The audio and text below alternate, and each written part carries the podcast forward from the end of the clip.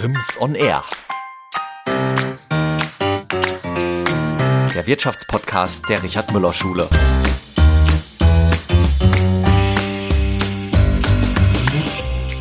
Habe die Richard Müller Schule gelebt und geliebt. Claudia Hümmler-Hille war hier 18 Jahre lang Schulleiterin. Jetzt hat sie sich in den wohlverdienten Ruhestand verabschiedet. Im Gespräch mit Shaggy Schwarz steht sie in der letzten Folge unseres Podcasts Rede und Antwort und resümiert dabei ihre Zeit an der RIMS. Viel Spaß beim großen Finale von RIMS on Air.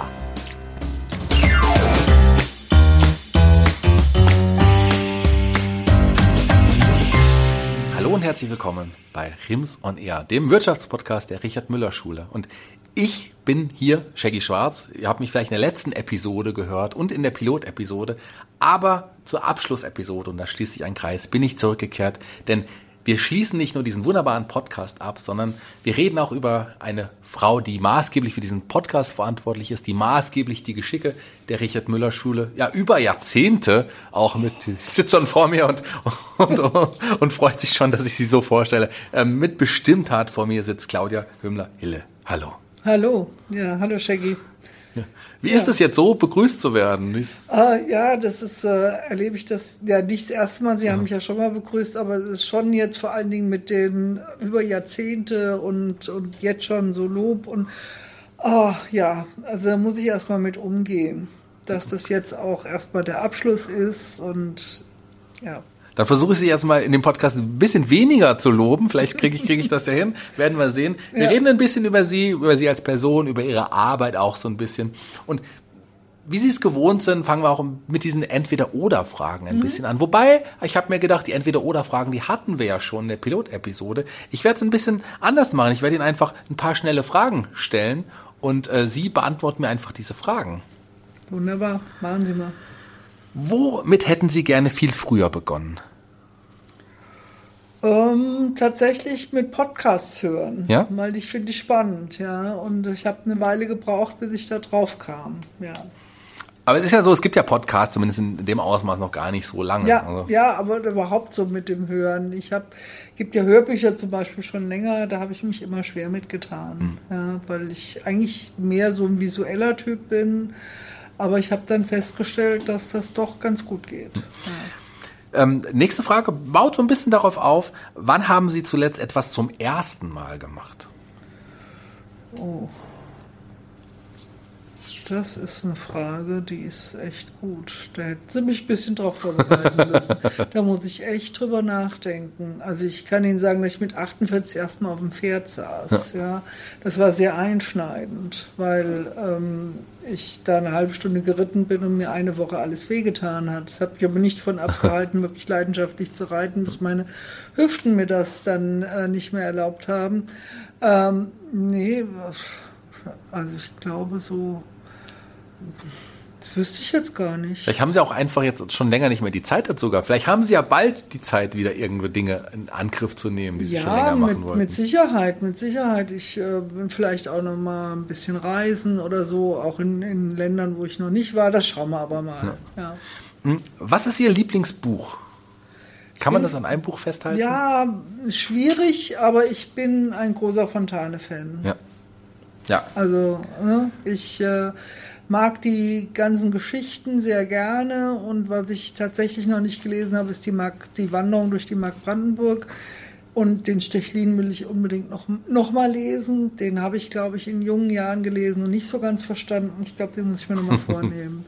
Ja, es sind ja einfach so auch, ja. ist ja auch aus der Forschung bekannt, aus der Rezeptionsästhetik, dass man eben ähm, auch in verschiedenen Jahren das anders rezipiert, in mhm. verschiedenen Altersstufen. Und ich glaube, den muss ich mir nochmal vornehmen.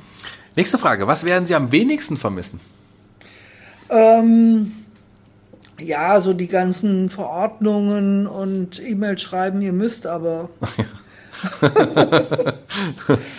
Ja, ich glaube, das Also gerade das, ja. mit Corona haben ja. wir jetzt da viele schreiben müssen, wo wenig Kontakt zum Kollegium tatsächlich da war und aber ständig irgendwelche Dinge von Wiesbaden kamen. Ihr müsst dies, ihr müsst das, das und das bitte unterlassen und dieses machen und jenes machen. Und ähm, ja, da hatte ich eigentlich kaum einen anderen Weg, als über E-Mail mit mein, und über die Homepage mit mhm. meinen Kolleginnen und Kollegen zu kommunizieren. Fand ich sehr schwierig, mhm. ja. Haben wir gemacht, haben wir versucht hin, äh, umzu, umzusetzen, einigermaßen gut, aber das werde ich, glaube ich, also diese Art der Kommunikation, die werde ich ganz sicher vermi nicht vermissen. Corona in diesem Fall war ja auch einer der Gründe, warum Sie auch ein bisschen länger geblieben sind? Das, ja, ja, tatsächlich. Tatsächlich, weil ähm, äh, mein Stellvertreter war damals erst äh, ganz neu im ja. Amt. Ähm, es fehlte ein Abteilungsleiter und diese äh, Herausforderungen, die Corona einfach mit sich gebracht haben und auch muss ich ja sagen, dass mein Stellvertreter ständig äh, neue Pläne wieder machen musste, weil sich ständig was Neues, also Lockdown, dann kamen die Klassen und die Klassen und die sollten zu Hause mhm. bleiben und dann hatten wir den Wechselunterricht und das und das. Also das war schon eine große Herausforderung, einfach für alle Kollegen, aber auch gerade für meinen Stellvertreter. Und äh, man weiß ja nie, ob so eine Stelle gleich besetzt wird und ja, und es war einfach, äh, ich hatte kein gutes Gefühl zu mhm. gehen und äh, das Schulamt sah das genauso und äh, da haben wir gesagt, gut, dann mache ich noch ein Jahr länger. Mhm. Ja. Aber das neigt sich jetzt dem Ende. Es ist ganz schnell zu Ende gegangen, ja. ja, tatsächlich. Und passend auch meine nächste Frage dazu. Was machen Sie in, ersten, in Ihrem ersten Sommer ohne Ferien? Der jetzt kommt. Der jetzt, ja. ja. also äh, ich werde mir tatsächlich am Sonntag meinen Welpen holen. Der ist dann elf Wochen alt, ein Berner Sennen, eine ah. Berner Sennendame, die Romi. Und die wird mich, glaube ich, erstmal beschäftigen. Mhm. Und äh, ich habe ja auch noch einen älteren Hund. Und ja, also dann werde ich sehr viel Hund machen und ein bisschen Garten und sehr viel Ruhe lesen. Ich habe jetzt auch sehr, sehr viel Arbeit gehabt. Das heißt, ich bin schon so ein bisschen, äh, ja, jetzt ähm, ziemlich ich will nicht sagen überarbeitet, aber doch sehr angestrengt und äh, das Emotionale strengt einem halt auch nochmal an, weil das ist jetzt einfach auch so eine Zeit, äh, wo dann so mancher kommt und sagt, oh, ist ja dein letztes Mal mhm. und die letzte Rede und dies und das. Also das ist schon auch ein bisschen anstrengend. Die haben gerade die Hunde, ihre Hunde angesprochen. Pferde haben Sie gerade angesprochen. Das sind ja auch so Themen, die Sie auch gerne im Podcast immer mal wieder erwähnt haben, Ihre ja, Leidenschaft für, die, ja, für diese ja, Tiere. Ja, das sind einfach meine Leidenschaften. Das ist gut, mein, die Pferde hat jetzt meine jüngste Tochter mitgenommen. Ich reite ja auch nicht mehr. Aber das ist einfach schon ein Teil meines Lebens hm. gewesen, ja. Vielleicht passt die nächste Frage und die letzte Frage jetzt, bevor wir dann andere Themen ansprechen, auch noch mal ganz kurz dazu. Für Sie war der Beruf ja auch wirklich auch mehr Berufung. Aber welchen Beruf hätten Sie sonst noch ergreifen können? Welcher Beruf hätte Sie ansonsten interessiert? Interessanterweise gibt es zwei. Ja? Ähm, ich habe nach dem Abitur, was ich in der Marienschule absolviert habe, 74, nicht so genau gewusst, was ich mache und habe mich tatsächlich in Jura in Marburg eingeschrieben. Mhm. Und habe dann Jura studiert, ein Semester lang. Und ähm, ja, das war, ich weiß gar nicht, ähm, ich habe tatsächlich noch eine Klausur mitgeschrieben und habe eine Hausarbeit geschrieben und diese Hausarbeit, die war sogar ganz gut. Also für juristische Verhältnisse 3 plus. Bei der, äh, war also in Marburg äh, für die Juristen eigentlich schon eine gute Sache. Und äh, aber mir hat, ich habe mich da nicht so wohl gefühlt, da in diesem Savinghi-Haus und, äh, und äh, die, die Leute haben mir nicht so gefallen. Da gab es mir zu viele Leute, die vom Beruf halt Sohn waren mit dem Trenchcoat an der Heizung standen und der Porsche stand vor der Tür. Äh, nicht, dass ich dagegen was habe, aber einfach das Gehabe hat mir nicht mhm. gefallen. Und da, das waren sehr viele und ach, und ich war jetzt auch nicht so leidenschaftlich. Es war ja irgendwie so eine Verlegenheitsgeschichte und dann habe ich gedacht, mh, hm, nee, machst lieber Deutsch und Englisch, mhm. aber eigentlich auch nicht, um, um, äh, um irgendwie Lehrer zu werden, sondern erstmal, weil die Fächer mich interessiert haben. Warum erzähle ich das? Weil ich dann viele Jahre später einige Juristen kennengelernt habe und das fällt so ein bisschen. Und dann habe ich mir gedacht, eigentlich wärst du, glaube ich, auch eine gute Juristin mhm. geworden. Äh, Gerade so im Familienrecht oder so. Ähm, da, da hätte ich mich, glaube ich, so im Nachhinein auch ähm, mich kennend auch, glaube ich, gut verorten können.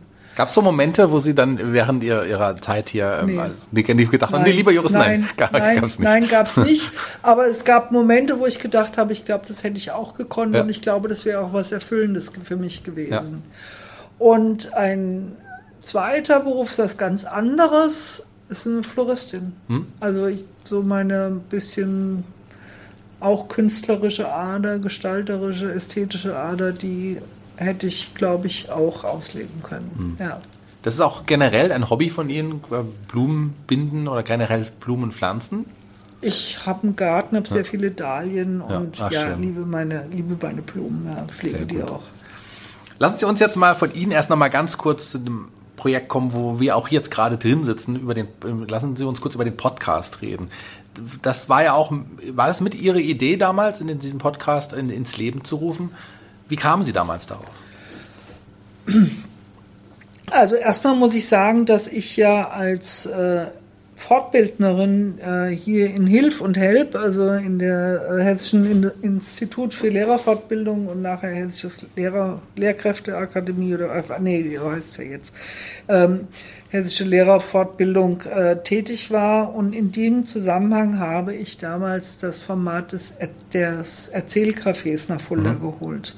Ob Sie es kennen. Wir haben das damals im, im, im Help gemacht. Das Help war ja angesiedelt am Bibra-Platz, wo jetzt das Studentenwohnheim drin ist. Aber ganz früher mal die, äh, die ähm, Richter, also die, äh, nee, das Finanzamt drin. Finanzamt, das Finanzamt glaub ich, war da ja. drin, genau.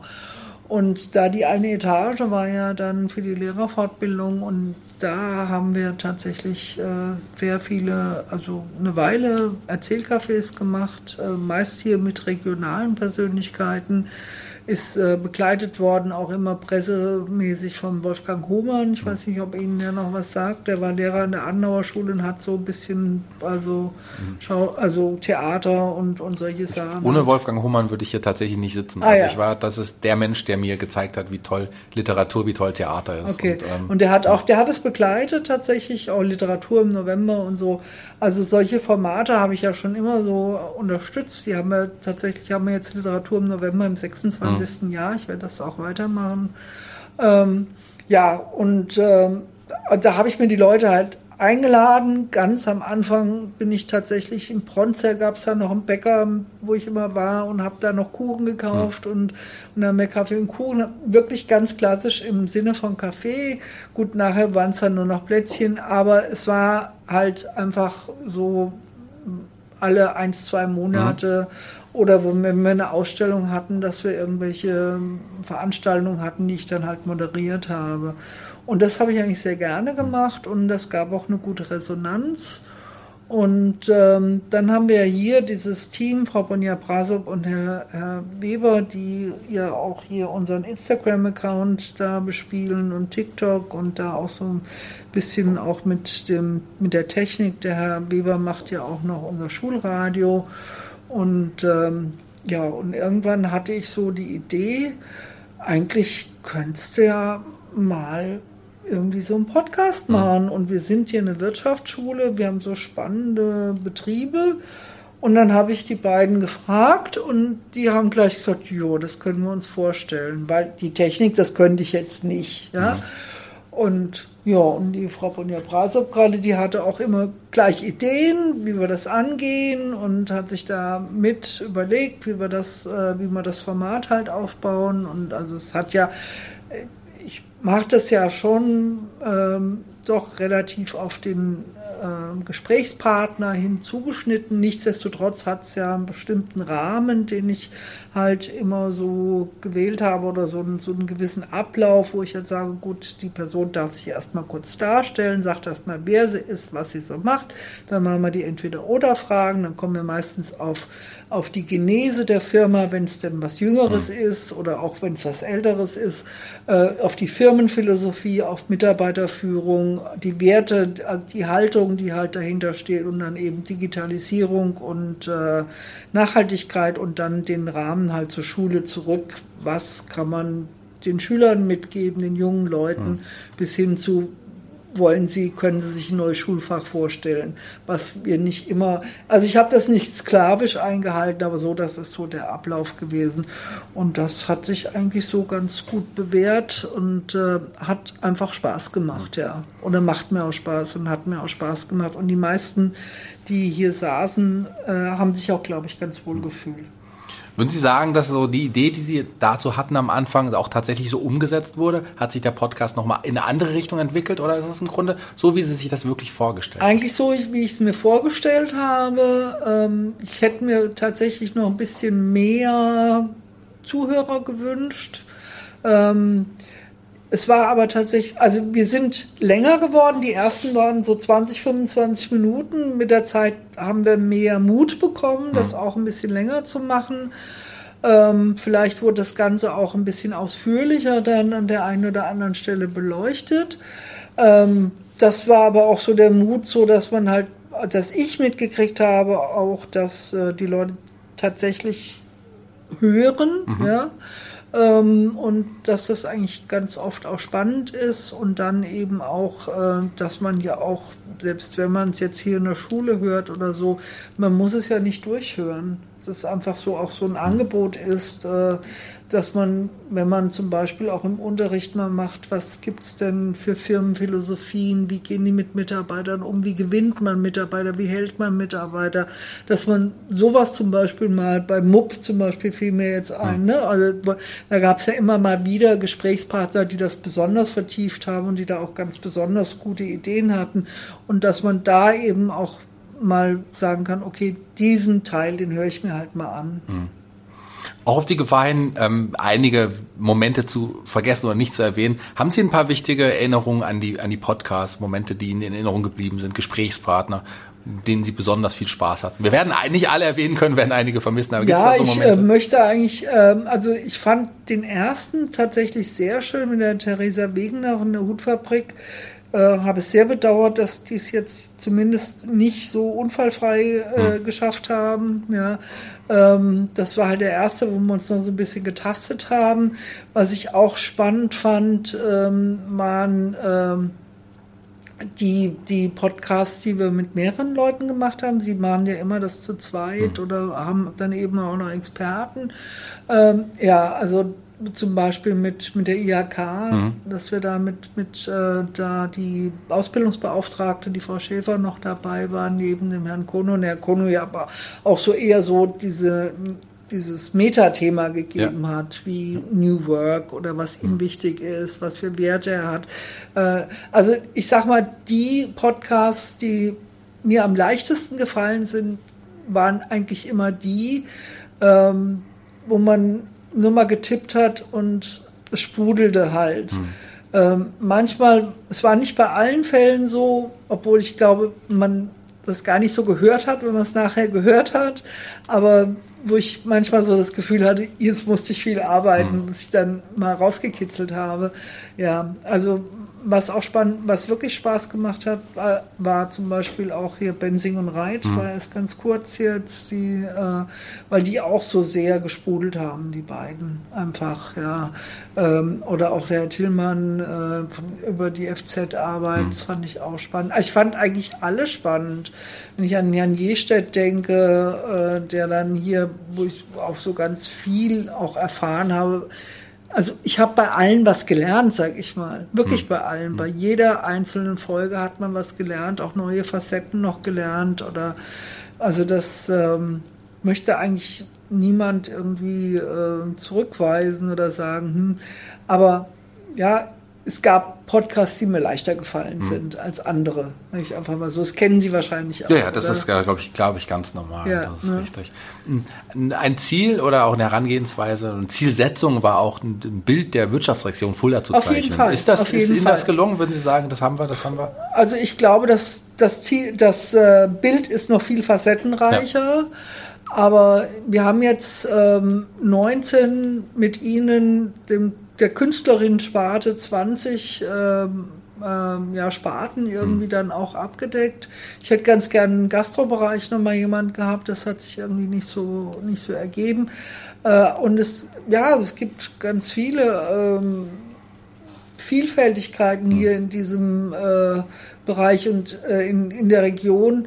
Und es, ich hatte auch noch eine Verabredung eigentlich mit Joachim, mit so einem Alteingesessenen. Das hätte ich auch mal spannend gefunden. Hat sich, wir hatten sogar einen Termin, der ist dann durch Corona verschoben worden und dann nicht mehr zustande gekommen. Ist ein bisschen schade. Also die Region ist sehr vielfältig und ich glaube, es würde noch ganz, ganz viele Ansatzpunkte äh, bieten, um hier noch da ein, ein ausgereifteres Bild oder ein, ein vollständigeres Bild abgeben zu können. Dafür haben wir jetzt mit Folge 21, wenn ich dann richtig mitgezählt habe, einen ganz besonderen Gast auch, nämlich Sie selber im Podcast. Da freue ich mich sehr. Und über Sie reden wir jetzt auch noch so ein bisschen. Sie sind ja keine gebürtige Fuldaerin, aber relativ früh schon nach Fulda gezogen. Ich bin eigentlich Fuldaerin. Ja. Ich bin nur in Aschaffenburg geboren Ja, und das eben. war ähm, und da habe ich nur wenige Monate Ja. gelebt. Also Und- ich bin hier groß geworden. Ja, und Fulda ist auch, haben Sie von Anfang an als, das ist die Heimat, diese wunderschöne Stadt ist meine Heimat, hier bin ich glücklich. Nee, das hat, haben Sie erstmal gebraucht, um Fulda zu lieben zu lernen. weggehen. Ich musste erstmal Ja. weggehen. Jetzt ist, äh, ähm, ich bin 55 geboren und habe 74 Abitur gemacht und ich habe noch das enge Fulda erlebt. Das, äh, ähm, das Fulda, was äh, an der Grenze ähm, lebt, äh, liegt Ja. und wo also das, wenn Sie heute durch Fulda gehen und damals das hätte sich niemand vorstellen können. Alleine dies äh, optische, also wenn man heute durch Fulda geht und das hat so ein Flair bekommen, ne, mit dieses, dieser Barock, der bietet jetzt eine Kulisse für ein schon fast südländisches Flair, gerade jetzt bei diesem Wetter, die Cafés draußen, man sitzt draußen, man kann sich hinsetzen und jeder versucht irgendwie da, ähm, ja, sich gut zu präsentieren. Das gab es damals nicht. Also da hat das Leben hinter den Türen stattgefunden und äh, das fand ich schwierig. Und ähm, ich bin dann ja auch erstmal weggegangen und habe dann erstmal studiert und war dann auch viele Jahre in Frankfurt. Wie kam dann der Entschluss zu sagen, doch, ich gebe Fulda noch eine Chance, ich gehe nach Fulda zurück? Das war eigentlich eine sehr pragmatische Sache, weil ich gehöre der Lehrergeneration an, die ähm, ja, 83 fertig wurde mit einem ja, 1-Examen und keine Anstellung bekommen hat. Und in dieser Zeit ist tatsächlich in meinen Fächern damals Deutsch und Englisch sind in bis 91 so wie es mir mal berichtet wurde, ich habe das nicht verifizieren können, wären angeblich nur drei Leute in meinen Fächern in ganz Hessen eingestellt worden. Weiß ich nicht, ob das stimmt, aber es war tatsächlich der absolute Stopp. Und das sind ganz viele meiner Generation, die was anderes gemacht haben. Und ich bin dann in die Erwachsenenbildung gegangen. Ich habe ähm, Volkshochschule unterrichtet in Frankfurt, äh, am Goethe-Institut an der, an, der, an der Uni in Frankfurt und habe da Deutsch als Fremdsprache, Englisch und äh, Literatur vor allen Dingen auch und äh, habe Bildungsurlaubsformate gemacht. Das kam damals so auf. Äh, sowas habe hab ich dann einfach gemacht, war aber mehr oder weniger freiberuflich tätig. Und Goethe-Institut hatte ich dann eine Festanstellung, aber das war weniger als die Hälfte und das war mir tatsächlich zu wenig. Und ähm, ich hätte dann eigentlich eine Festanstellung im Vollzeitbereich am Goethe-Institut bekommen. Das ist aber durch eine unglückliche Verkettung seitens des Goethe-Instituts äh, dann äh, gescheitert. Und dann habe ich gesagt, gut, dann bewerbe ich mich jetzt wieder im Schuldienst. Und das war 91, wo dann wieder eingestellt wurde. Und da war ich bei dem ersten Rutsch dabei. Und dann war es tatsächlich Fulda. Und ähm, was mich dann auch bewogen hat, nach Fulda zu gehen, waren verschiedene Faktoren. Ähm, erstmal habe ich gedacht, wir sind älter und kommen eher mit den Dingen zurecht und können die anders gestalten als, als Jugendliche. Ich hatte meine Großmutter hier, die versorgt werden musste, weil meine Mutter in den Staaten lebt. Also ich, da fehlt die Generation dazwischen einfach. Und äh, da fühlte ich mich auch verantwortlich und das war sowieso schwierig von Frankfurt aus. Und da musste eh eine Lösung auch bei. Von daher habe ich gesagt, das ist eigentlich super. Und dann wollten wir auch gerne ein Eigenheim und das ist in Frankfurt halt auch nicht so gut möglich. sage ich mal. Also damals schon nicht. Ja. Und äh, von daher kamen viele Faktoren zusammen, die uns dann nach Eichenzell verschlagen haben. Ja. 91 äh, kamen Sie quasi zurück, haben Sie gesagt, da war ja Fulda auch nicht mehr äh, nicht mehr am Rand der, des Landes. Es war nicht mehr am Rand, mehr ja, wir waren in die Mitte katapultiert, aber es hat sich ja alles noch nicht so abgezeichnet, ja. ja. Und es war jetzt auch erstmal so, ich sag mal, äh, wir hatten eine Hochzinspolitik mhm. und die, die ähm, Grundstückspreise hier, die waren auch enorm hoch für damalige Verhältnisse, weil die ja, also weil man eben auf einmal in der Mitte war, ja, und äh, ja, es war das, aber auch noch nicht das heutige Fulda. Es war ja trotzdem noch mal ein anderes Fulda. Das war noch ein anderes Fulda. Das hat ja auch eine Weile gebraucht, bis man da so ein bisschen. Und ich muss sagen, das wurde auch sehr, sehr schön moderiert. Also da die Entwicklung, die Fulda getan hat nach der nach 91, die finde ich äußerst positiv. Hm. Ja ähm, ich sage nur mal ein Stichwort Esperanto, ja, weil der, der dann halt, äh, ich weiß jetzt gar nicht, wie der Unternehmer heißt, der dann gesagt hat, wir sind Mitte der Republik und wir können, in, sie sind von München genauso schnell da wie von Hamburg, ja. also, ne, und äh, mit, gerade mit unserer, mit unserer ICE-Anbindung, das ist ja ein Fund ohnegleichen, mhm. ja, auch die Autobahn, zumindest was Nord-Süd, äh, was Ost-West ist ja immer noch nicht so toll, ne, so, ähm, also das sind so, da, da mit diesen Funden wurde gewuchert und finde ich auch, wurde, wurde es ja jetzt mit der Musical statt und dieses und das. Und wenn man, wie gesagt, man geht durch ein blühtes Fulda, das gab es früher nicht. Und das war damals auch noch weit entfernt davon.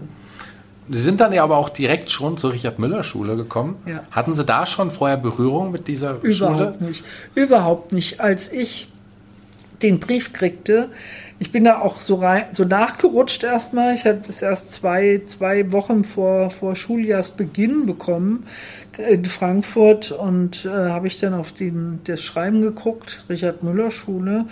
Und habe ich tatsächlich am Schulamt angerufen und habe gesagt, das Gymnasium kenne ich nicht. Also ich war völlig unbeleckt. Äh, ich war, ja, von, von der Berufsschullandschaft von Fulda, ich habe da wirklich nicht mehr viel mitgekriegt. Und äh, ja, und dann kam ich hierher und äh, es war für mich alles komplettes Neuland. Mhm. Ähm, die ganzen Abkürzungen, mit denen man hier so um sich wirft und die ganzen äh, Bildungsgänge, das war erstmal, ja, so für, für, für eine Gymnasiale, ich bin ja Gymnasiallehrerin, die einfach, ja, Schule, Hochschule, Referendariat, dann zwar so ein bisschen auch in äh, äh, dann tätig war, auch freiberuflich, auch als Dozententätigkeit für verschiedene Verbände unterwegs war, auch für Verlage und so, ja, das sicher, aber doch eher so in so einem akademischen mhm. Bereich, mhm. ja. Und also das war für mich alles Neuland. Aber ich habe diese Schule betreten und das kennen Sie ja bestimmt auch. Schulen haben ja irgendwie so eine Atmosphäre. So, mhm. ne? Also man kommt so und man spürt sowas. Und ähm, irgendwie hat es gleich gepasst. Und bin auch hier sehr gut aufgenommen worden und habe mich hier sehr schnell, obwohl die Schule ja schon groß ist, damals auch schon groß war, nicht so groß, ja, wir sind jetzt schon wieder geschrumpft, aber sie war nicht ganz so groß wie jetzt aber und nicht so schön. Also ähm, der bauliche Zustand war nicht gut. Also das ist noch ähm, schön formuliert. Ähm, aber trotzdem, die hatte sowas. Und äh, ich habe mich sofort wohlgefühlt und es gab auch immer mehr Philologen dann, also Gymnasiallehrer, die hierher kamen und äh, kam aber auch mit den Handelslehrern gut klar. Und was mir halt immer gut gefallen hat, ähm, war, dass man doch hier sehr pragmatisch an die mhm. Dinge geht. Also es wird nicht so, so ideologisch und man muss das doch so und ja und den und das und jenes nochmal, sondern da wird, wird eher gefragt, bringt uns das was, was bringt es uns, wie können wir es machen, mit welchem Aufwand können wir es machen mhm. und ja, und bringt es den Schülern was. Mhm. Genau. Die sind ja dann aber trotzdem nochmal auf eine andere Schule gewechselt. Ja. Zwischenzeitlich ja, ja. Steinschule. Ich habe relativ früh angefangen, dann auch Lehrerfortbildung zu machen, habe ich ja vorhin schon mal gesagt. Ähm, und habe dann auch sehr viele Leute kennengelernt und äh, habe eben auch mit dem äh, Leiter des äh, Hilf oder Help hier von Fuldanern, eben auch mit Dr. Imhoff, äh, sehr viele Veranstaltungen gemacht und in viele Bereiche reingeschnuppert. Und der war dann tatsächlich so ein bisschen mein Förderer und Motivator und hat gesagt, ja, du müsstest also eigentlich so in Führungspositionen und jo, und ähm, ja, und dann hatte ich mich erst am Domgymnasium beworben für die Leitung Abteilung 1. Das, da wurde ich aber beklagt. Also mein Mitbewerber hat gesagt, er wäre eigentlich derjenige, der auszuwählen mhm. ist. Ja, gut. Und irgendwie wollte ich dann auch nicht mehr dahin, obwohl ich tatsächlich dann die Stelle noch bekommen hätte. Aber ähm, dann habe ich den Herrn Seemann kennengelernt, den Schulleiter von der Steinschule damals und äh, auf einer Fortbildung. Und der hat gesagt, hier, ich habe eine Abteilung 1. Ich hatte ja dann nach, nach meiner ähm, nach meinem zweiten Staatsexamen, wo ich in Frankfurt, nach Frankfurt gegangen bin, dann noch Politik studiert und ähm, habe dann äh, die Abteilung 2, also die äh, historisch, äh, politisch-historisch und Religion und so Abteilung dann halt geleitet für fünf Jahre. Genau. Fünf Jahre. Und dann sind wir im Jahr 2004 und da mhm. haben Sie Ihr Amt angetreten, hier bei der Richard-Müller-Schule als, ja, als Schulleiterin, als Gymnasiallehrerin mhm. einer beruflichen Schule, als Frau, als Gymnal also ja. und, und Frau, Lehrerin vom Gymnasium auf einer beruflichen Schule. Also das war schon damals ein Novum. Ja, das hat ziemliche Wellen geschlagen. Das muss ich sagen. Und äh, das war auch so, ähm, das habe ich dem, tatsächlich dem damaligen Schulamtsdirektor, dem Herrn Vater, zu verdanken, mit dem ich äh, sehr viel äh, damals gearbeitet habe. Der hatte mich ja noch eingestellt. Damals hat das noch der Schulamtsdirektor gemacht, der einem eingestellt hat und der auch die Beurteilungen geschrieben hat und die Hospitationen, die man am Anfang mhm. absolvieren muss um also da verbeamtet zu werden. Und da kannten wir uns schon. Und dann bin ich an die Steinschule gegangen und da habe ich eine Berufsorientierung aufgebaut und es kam das Fach Politik und Wirtschaft. So, für die Gymnasien. Und die meisten Kollegen, die damals äh, das, das unterrichtet haben, die waren in Politik ausgebildet und waren also ökonomisch meiner, mich eingeschlossen, auch wenig vorbelastet. Und äh, das mussten wir aber dann tun und äh, wurde ja dann auch richtig Thema, auch in der Oberstufe. Und äh, dann gab es eine Fortbildungsoffensive und die habe ich tatsächlich übers Helpen mit dem Herrn Vater mhm. auch vorangetrieben. Und dadurch hatten wir sehr viel Kontakt. Mhm. Und da ist dann auch die Idee entstanden, dass ich das ja machen könnte. Mhm. Aber das war auch sehr viel Mut von ihm, weil tatsächlich äh, die äh, Geschichte, dass ich Philologin bin und noch Frau, das hat nicht jeder erstmal gutiert. Gut, mittlerweile hat sich ja auch viel verändert in den letzten 18, 19, fast 19 18, Jahren. Ja, ja, 18, also hat sich schon ziemlich viel, auch nicht nur in der Stadt Fulda, das haben wir ja schon angesprochen, aber auch hier in der Schule insgesamt ja, verändert. Ja, hm. Wie, wie zufrieden sind Sie mit dem Werdegang der Schule, die ja auch dann eng mit Ihnen verbunden ist? Ich muss sagen, sehr. Hm. Ähm, weil für mich war es immer wichtig, dass Unterricht mehr ist als fachliche Wissensvermittlung. Mhm. Und ich habe in meinem Referendariat noch gelernt, da sprach man noch vom heimlichen Lehrplan. Mittlerweile spricht man ja ganz offen darüber, dass der Mensch äh, sozusagen im Unterricht eben auch fachlich, nicht nur fachlich, sondern auch persönlich und sozial halt weiterentwickelt werden muss, sich sein, in seinen Kompetenzen sozusagen weiterentwickeln muss. Und wir ja auch einen Bildungsauftrag haben, der im Grunde genommen ja den ganzheitlichen Ansatz auch hat, dass man eben den ganzen Menschen in den Blick nehmen muss, ohne die Fachlichkeit ja. zu vernachlässigen.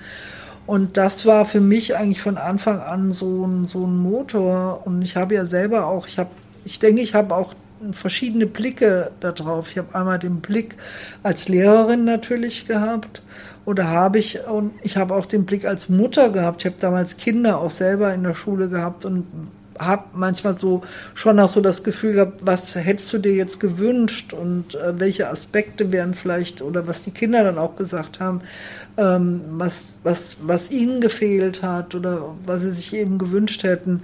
Und das zusammen hat natürlich auch so ein bisschen so ein Bild ergeben und dann ähm, habe ich schon immer ähm, viel Wert darauf gelegt, zumindest habe ich es versucht. Ob es immer gelungen ist, weiß ich nicht. Auch die Selbsttätigkeit der, äh, der Schülerinnen und Schüler anzuregen und dass die auch ins Denken kommen und, und nicht irgendwie, gut, jetzt ist mit meinen Fächern Deutsch und Politik, ist natürlich auch so ein Zugang, eher möglich, als wenn sie für einen Beruf, äh, für eine IHK-Prüfung was unterrichten mhm. müssen, wo sie einfach so, ein, so einen Fachkatalog haben, den sie abarbeiten müssen. Aber auch da hat sich ja viel geändert, ja, dass man eben sagt, wir brauchen eine Problemorientierung, ja, wir brauchen eine Schülerorientierung und nicht, dass einer vorne steht, so nach dem Motto, wenn wenn, äh, wenn, wenn alles schläft und einer spricht. Dieses nennt man Unterricht. Es ist jetzt sehr überspitzt, aber das kann halt nicht funktionieren. Ne? Also man muss schon mit dem Menschen arbeiten. Und was mir auch wichtig war und ist, ist einfach eine Öffnung von Schule, Schule als Lebensraum zu gestalten und Experten in die Schule reinzuholen, weil Schule, ich war jetzt auf 100 Jahre Winfried-Schule, Sie waren ja Winfried-Schüler, gell? Ja. An Sie gedacht tatsächlich. Ähm, und dann hat einer, ich weiß gar nicht mehr, wer das gesagt hat, der gesagt hat, dass Schule ja, das, wie seismografisch sozusagen die ähm, die Entwicklung von Gesellschaft auch widerspiegelt. Und ja, also wir können nicht so tun, als bliebe Gesellschaft draußen. Wir müssen Schule einfach auch mitdenken mit, mit den ganzen Anforderungen, mit den Veränderungen, die da sind. Und das hat halt eben im Blick, dass wir drüber, dass die und dass der Unterricht eben so ist, dass die Schüler selbsttätig sind, dass wir eine Demokratiebildung mit haben, dass wir auch den ästhetischen Menschen mitbilden, weil äh, wir eben auch ein, ein, ein, ein einen, kognitiven und affektiven Bereich halt ausbilden wollen, dass man so ein bisschen auch eine Urteilskompetenz halt hat. Das kriegt man halt eben nicht nur, indem man irgendwie Fakten vermittelt. Ja. Auch Diversität. Äh, ja, absolut, das absolut. Das ist ein ganz großes Thema ja. hier bei uns und das kam ja dann auch durch die Intea-Schüler. Ne? Und äh, also es war eigentlich ganz interessant. Wir haben 2015 an dem ähm, Wettbewerb der Herbert Quandt Stiftung teilgenommen, mhm. Trialog der Kulturen. Und äh, da ging es eigentlich um Trialog, deswegen wie die drei großen Weltreligionen äh, Judentum, Christentum und, und Islam miteinander in Kontakt kommen, wie die sich gegenseitig dann eben auch äh, bestimmen. Und da haben wir als Schule sehr, sehr viel investiert und auf ganz vielen Ebenen auch gearbeitet mit Veranstaltungen in den Klassen, mit großen Veranstaltungen, mit den verschiedenen Glaubensrichtungen, die wir auch hier hatten, mit, mit Lebensformen, die sich daraus ergeben. Also auch äh, Glauben als kulturprägend. Ne? Also ähm, ich meine, wir sind nun mal als Abendland geprägt vom Christentum. Ja. Äh, nicht alles war dabei positiv, ja, aber wir sind geprägt davon. Ja. ja. Und dass man sich eben damit auseinandersetzt. Und da haben wir dann auch mal so festgestellt, wie viel Nationalitäten, wie viele Ethnien wir hier in der Schule haben. Das haben wir vorher nie festgehalten. Da waren das damals schon über 30 und das war vor der, ja. vor der Welle, wo die, ähm, die, die Menschen aus, aus äh, Syrien, Afghanistan zu uns geflohen sind oder aus Afrika. Also bevor dann eben diese, diese äh, Migrationswelle kam wo wir dann auch Intea hier in der Schule mhm. aufgebaut haben, wo mir übrigens dann auch beim Aufbau von Intea äh, ja meine Erfahrungen in Deutsch als Fremdsprache sehr zugute kamen. Mhm. Ja, das ist auch äh, Rassismus, Schule ohne Rassismus ist ja auch. Ist auch daraus entstanden. Ja, genau. Das ist dann tatsächlich eine Schülerinitiative äh, gewesen. Wir hatten damals einen sehr aktiven äh, Schulsprecher, der gesagt hat, Mensch, jetzt haben wir so tolle Sachen gemacht und äh, die ganze Schule ist bewegt.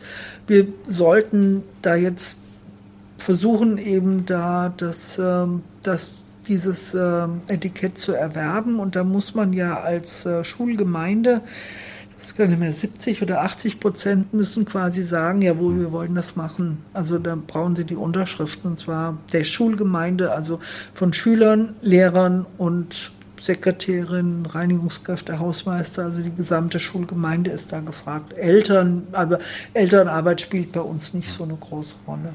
Ich würde gerne noch ein Thema ansprechen, was in dem Podcast auch immer angesprochen wird, was aber auch ja, zu den Leitbildern dieser Schule, aber auch zu ihren wichtigen Themen gehört. Nachhaltigkeit. Was, was, wie wurde das hier in der Schule umgesetzt?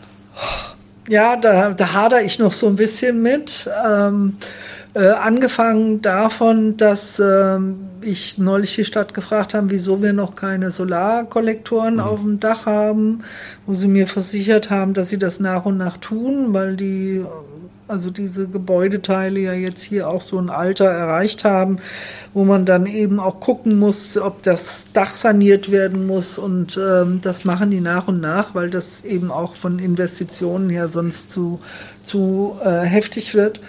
Aber wir haben tatsächlich ähm, mal ähm, einen großen Schritt getan, weil wir haben so einen Wasserbehälter in der Mensa gehabt, also einen Wasserspender und daneben standen so Plastikbecher. Mhm äh, damit halt jeder trinken kann. Und äh, erstmal flogen die in der ganzen Schule rum, das fand ich ganz schrecklich. Und dann habe ich gedacht, das kann irgendwie nicht sein und habe dann eingebracht, ob man das nicht ändern kann. Und wir haben ja vor Jahren dieses Schulpaket, äh, das Einschulungspaket dann initiiert, wo man ein paar Euro bezahlt, um zum Beispiel einen Chip zu bekommen, weil dann, wenn man hier das Mensa, Mensa hat man dann quasi versucht, bargeldlos zu machen, hat auch nur halbwegs funktioniert ähm, damit halt auch schon aus hygienischen Gründen und natürlich auch äh, mittlerweile ist es ja, muss man ja Strafzoll bezahlen, wenn man Bargeld einzahlt bei der Bank. Also auch das einfach, die Handhabbarkeit mhm. ist einfacher. Funktioniert nicht so ganz, aber äh, die Idee ist da. So. Und er sagt, also das finde ich nicht so toll. Wir sollten einfach äh, da vielleicht ins Einschulungspaket so ein Trinkgefäß mit reinnehmen. Und dann hatten wir noch einen Kaffee, Kaffeeautomaten mhm. und da flogen halt die Kaffeebecher immer rum. Und dann haben wir Kaffeetassen rausgegeben, auch im Einschulungspaket. Ja, das hatte den Erfolg, dass die, der Kaffeekonsum komplett eingebrochen ist, weil nie dann einer seinen Becher mit hatte. Und äh, das war tatsächlich ein bisschen tragisch, weil unser Rigatoni, das war ja ein Zusammenschluss von Antonius und, ähm, und hier unsere Yucca, ähm, das eine wichtige Einnahmequelle mhm. war. Ja, und dann kam halt noch Corona, also das war so ein bisschen der Anfang vom Ende. Ich will damit sagen, es ist nicht immer einfach. Dann haben wir auch ähm, diese äh, Einweg, ähm, äh, ja, Bestecke, also für was weiß ich, Pommes, die es dann gab oder, oder äh, dass man so Gemüse kaufen konnte und so. Das war dann äh, so ein kompostierbares, nicht mehr Plastik, sondern aus kompostierbarem äh, weiß ich nicht, Material.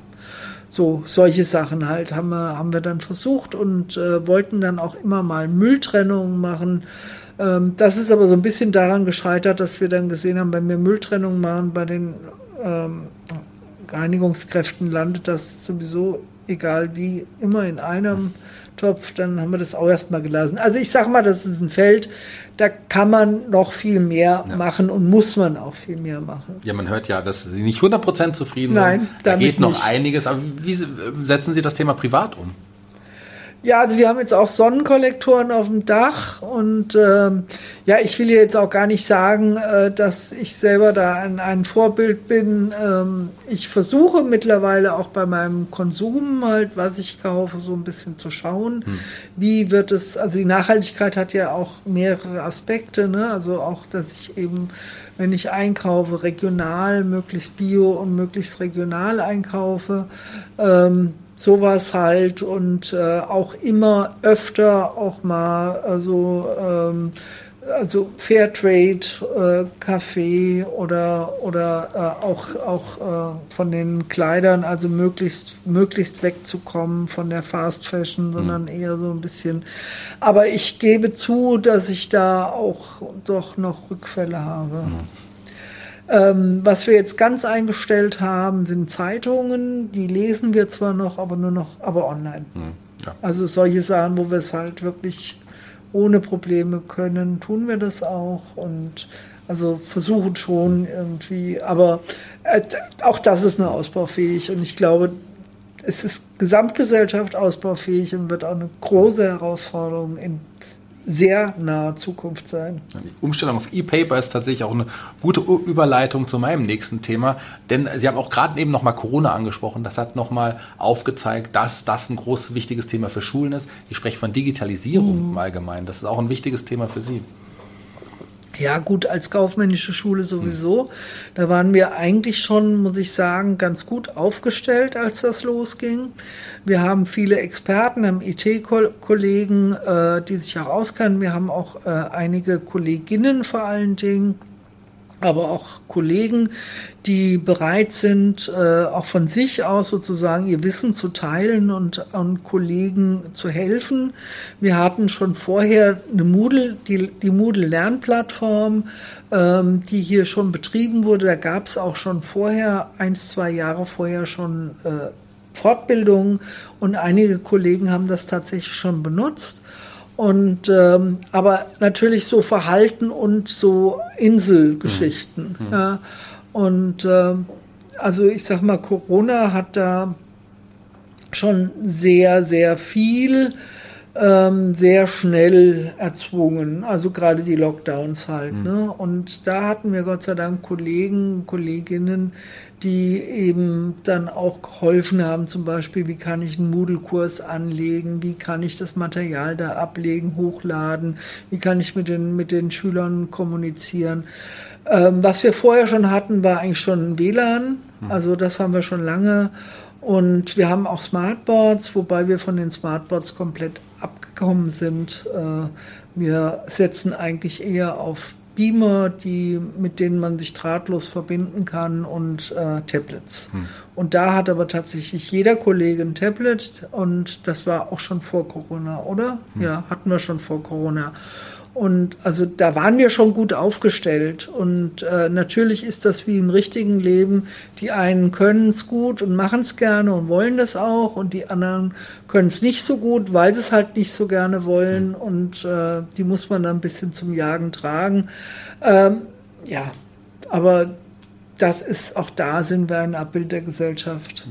Ja, klar. Äh wie soll das auch anders sein? Genau. Ich habe ähm, noch ein Thema rausgesucht, was auch ja, als Leitbild, ähm, man es bezeichnen kann, also ein wichtiges Projekt auch gewesen, Grenzenlos Schule. Was hat das damit genau auf sich gehabt? Ja, das ist ein ganz tolles Projekt, finde ich. Ähm, das ist so ein bisschen zu subsumieren wie Schule ohne Rassismus. Hm.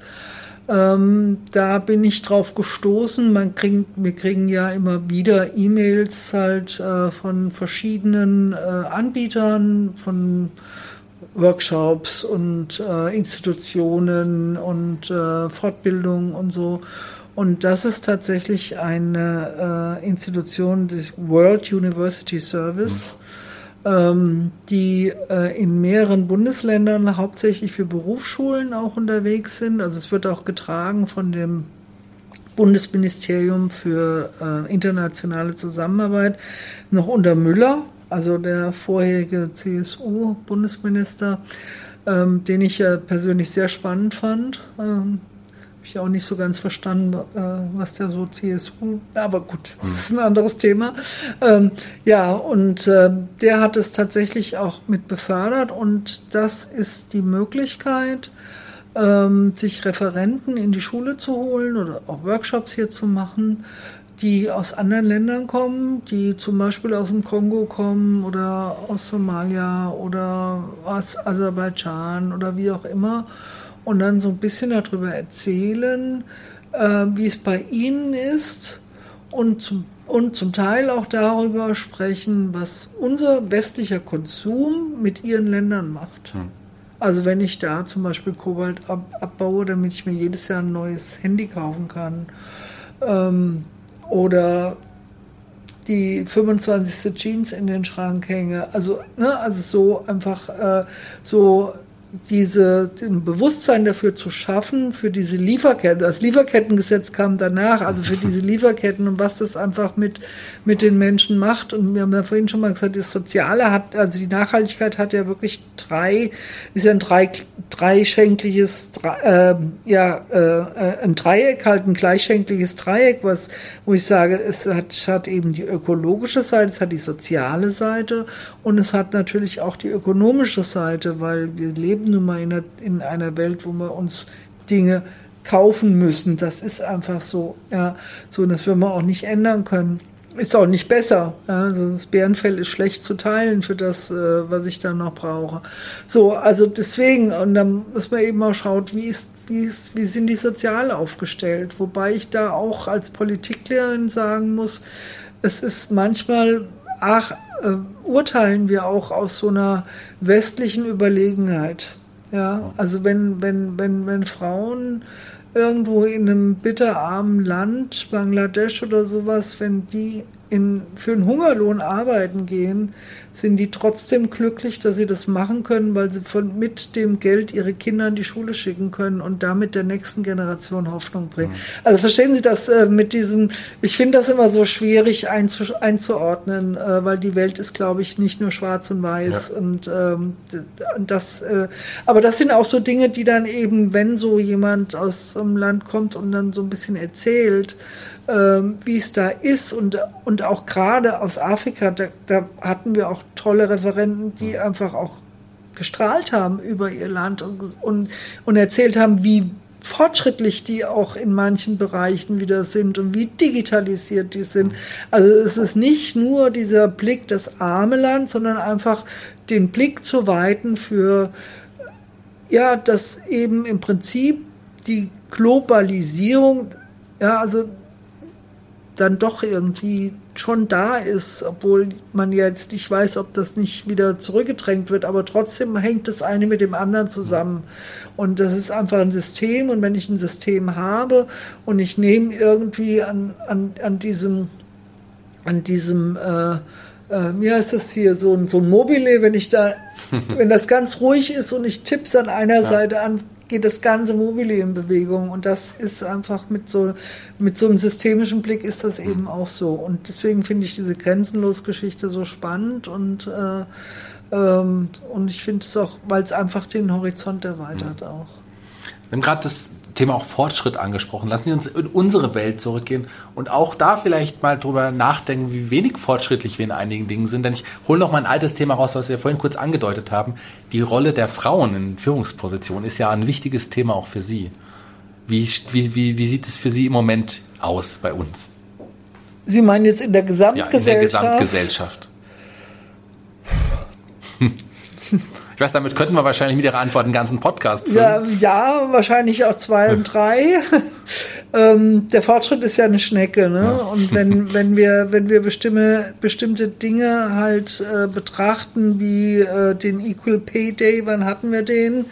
Ähm, oder haben wir den? Also das, äh, also wann man, wann Frauen quasi äh, anfangen, was Geld zu verdienen. Also das ist, äh, das ist schon schwierig. Hm. Ähm, also die wirklich Gleichheit oder die gleichen Chancen in allen Bereichen gibt es einfach nicht.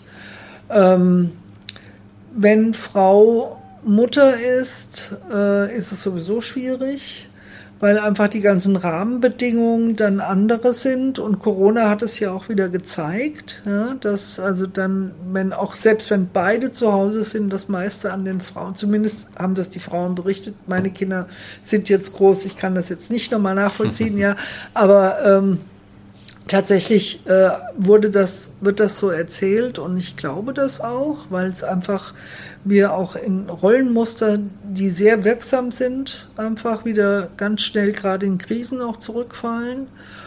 Und äh, ja, wie gesagt, und Frauen werden immer noch stärker beäugt. Frauen müssen, glaube ich, immer noch besser sein. Frauen wird immer noch unterstellt, du willst doch schwanger werden. Und natürlich darf man jetzt alles nicht mehr fragen, aber in, vielen Bereichen ist es noch so und in vielen Bereichen müssen Frauen noch sehr männlich sein, hm. um überhaupt weiterzukommen. Ähm, ich wünsche mir einfach, dass es anders wird. Und wissen Sie, es war für mich ähm, eine sehr lehrreiche Geschichte. Ähm, ich habe mich ja schon immer gerne mit Literatur, auch mit Frauenliteratur auseinandergesetzt. Und wenn man, wenn, wenn Sie mal so auf die, die Zeit in der Weimarer Republik geschaut haben, da gab es eine Frauenbewegung, die war sehr stark, war sehr intellektuelle Frauen, die, ähm, die sehr selbstständig waren und ähm, selbstbestimmt ihr Leben gelebt haben, unabhängig, finanziell auch unabhängig, die auch gerne, ähm, also ihre Partner sich ausgesucht haben, zum Teil auch bewusst, zum Beispiel Partner sich aus also es auch ein bisschen aus dem Arbeitermilieu gesucht haben oder wie auch immer. Aber da waren ein sehr eine Generation, die sehr emanzipiert war von Gedanken, sehr fortschrittlich. Mhm. Und wie schnell das nach 33 zurückgedrängt wurde. Und da hat keiner mehr von gesprochen. Es hat ewig gedauert, bis man das überhaupt wieder ins Bewusstsein mhm. gekriegt hat, dass da schon mal was war. Ja. Oder nach dem Krieg die Trümmerfrauen, ja, die äh, die hier auch eben angepackt haben. Die, die Männer waren nicht da, die waren in Gefangenschaft oder waren gebrochen, muss man auch schlicht und einfach sagen. Es waren äh, gebrochene Biografien, aber die sind dann wieder zurückgetreten ins zweite Glied hm. und durften dann noch nicht mal mehr arbeiten gehen. Die mussten ja, es musste ja alles, und das ist ja alles noch gar nicht so lange her. Wir tun ja so, als wäre das irgendwie auch vor 200 Jahren gewesen. Nein, ist noch gar nicht so lange her. Es war tatsächlich in der zweiten Hälfte des letzten Jahrhunderts mussten Frauen noch ihre Männer um Einverständnis und, oder Genehmigung bitten, arbeiten zu gehen zu dürfen. Also ja, also ich ähm, ist schwierig. Wir sind ja noch auf, äh, auf, dem Weg, aber wie zufrieden sind Sie mit dem Status quo im Moment der, der, der Frauenrolle? Also ich sag mal so, als ich hier Schulleiterin wurde, war das schon so ein bisschen eine Sensation. Mhm. Die einzige Frau, die überhaupt hier in der Gegend äh, in, in einer äh, Führungsposition war, das war damals, ich weiß gar nicht mehr, wie die Kollegin hieß, war die Schulleiterin von der Marienschule. Mhm die ja jetzt ein zweites Mal hintereinander einen Schulleiter hat. Damals hatten die Schulleiterinnen. Und es gab eine Kollegin tatsächlich in einer beruflichen Schule in Hünfeld, mhm. die in der Abteilungsleitung war. Aber äh, in, in, sagen wir mal, als Schulleiterin war ich die einzige. Mhm. Also zumindest bei so einer großen Schule. Ähm, mittlerweile, also aktuell wird nicht mehr lange dauern, weil ich ja jetzt dann auch gehe, haben wir vier Schulleiterinnen mhm. von beruflichen Schulen, von den großen Schulen. Die Frau Albrecht in der Winfried-Schule ist jetzt auch, also es, es, hat sich schon was getan. Das will ich nicht sagen, da hat sich viel getan. Und ich finde halt auch tatsächlich, im öffentlichen Dienst, der hat viele Vor- und viele Nachteile. Ähm, der öffentliche Dienst bietet tatsächlich Frauen, die was wollen, einfach die gleichen Voraussetzungen. Und äh, die können halt auch, wenn sie Kinder haben, dann auch mal sagen, ich mache mal ein bisschen weniger stundenmäßig, aber dann, wenn ich wieder mehr Luft habe, kann ich auch wieder durchstarten, ohne dass es für sie jetzt per se karriereschädigend ist, was ja in der Wirtschaft oft der Fall ist. Aber ich glaube, da tut sich auch was, weil die müssen einfach auch die, wir haben jetzt einen Fachkräftemangel, wir haben einen Arbeitnehmermarkt und die müssen beweglicher werden. Und das wissen die auch. Und wenn man einzeln mit den Leuten spricht, es sieht das auch jeder ein, aber das System kann, das kommt irgendwie noch nicht so in Gang. Ne? Hm. Ja, wie, wie, Sie gesagt haben, wir sind auf einem guten Weg und wir werden sicherlich noch ein bisschen brauchen, aber auch das werden wir Ja, auf jeden Fall. Lassen Sie uns nochmal zurück zur Richard Müller Schule kommen oder RIMS auch abgekürzt, wie auch der Podcast. Ist ja nicht nur Abkürzung Richard Müller, sondern steht auch für das Leitbild der, der Richard Müller Schule. Ist es äh, für Sie persönlich, also richtungsweisend, integrativ, motivierend und schülerorientiert, auch ein persönliches Purpose? Ja, auf jeden Fall.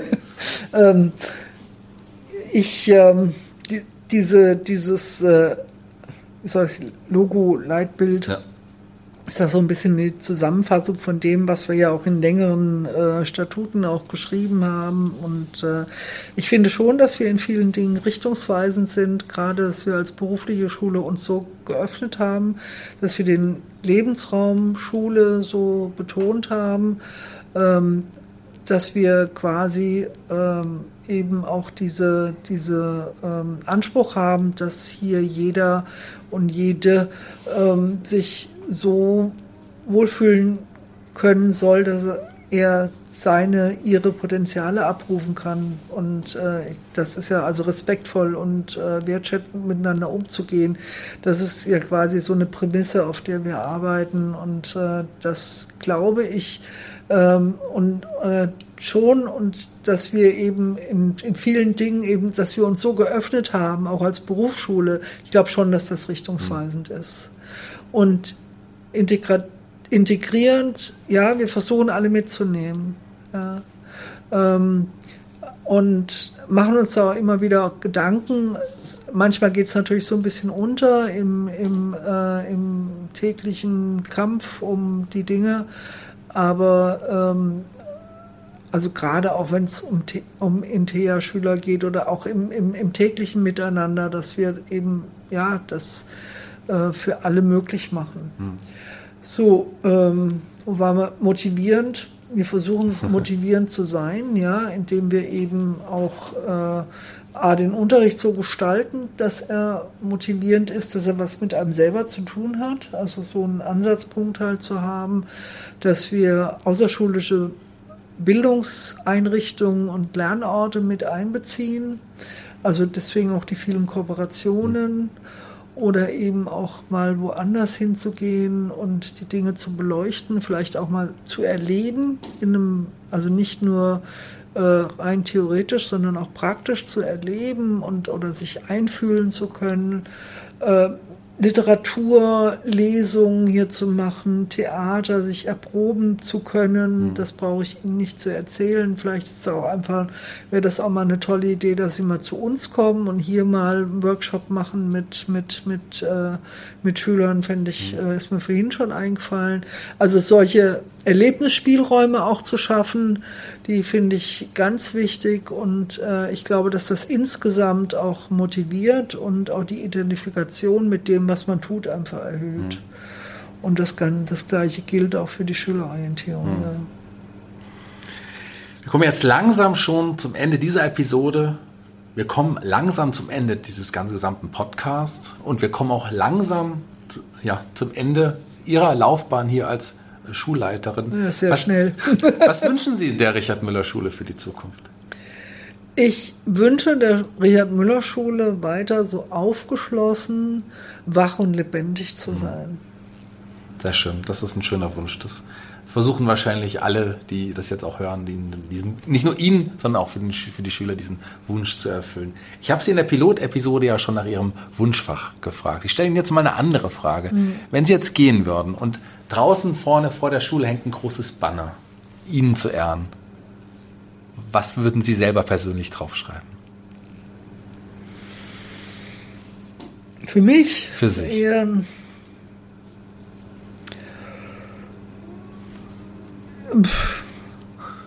Schwierige Frage, ich weiß. Mhm. Ja, es war mir eine Freude. Ja. Es war mir auch eine Freude, hier Sie durch diesen Podcast zu führen, Sie zu interviewen. Sehr tolles Interview, hat mir sehr, sehr viel Spaß gemacht. Vielen Dank dafür. Vielen Dank, dass ich eingeladen wurde, jetzt auch doppelt nochmal. Also ähm, komm gerne auch auf das andere Angebot zurück. Mir hat es unglaublich viel Spaß gemacht. Ich bin raus für heute und die Abschlussworte dieses Podcasts, die gehören Ihnen. Shaggy, vielen herzlichen Dank. Ich fand es auch sehr schön und ich finde es auch momentan gerade so ein bisschen emotional berührend. Sie haben das jetzt am Schluss noch hingekriegt, dass ich jetzt doch ein bisschen schlucken muss. Ähm, ich habe tatsächlich diese Schule gelebt und geliebt und ähm, ja, und ich werde sie auch vermissen. Aber ich freue mich auch auf die Zeit, die jetzt kommt.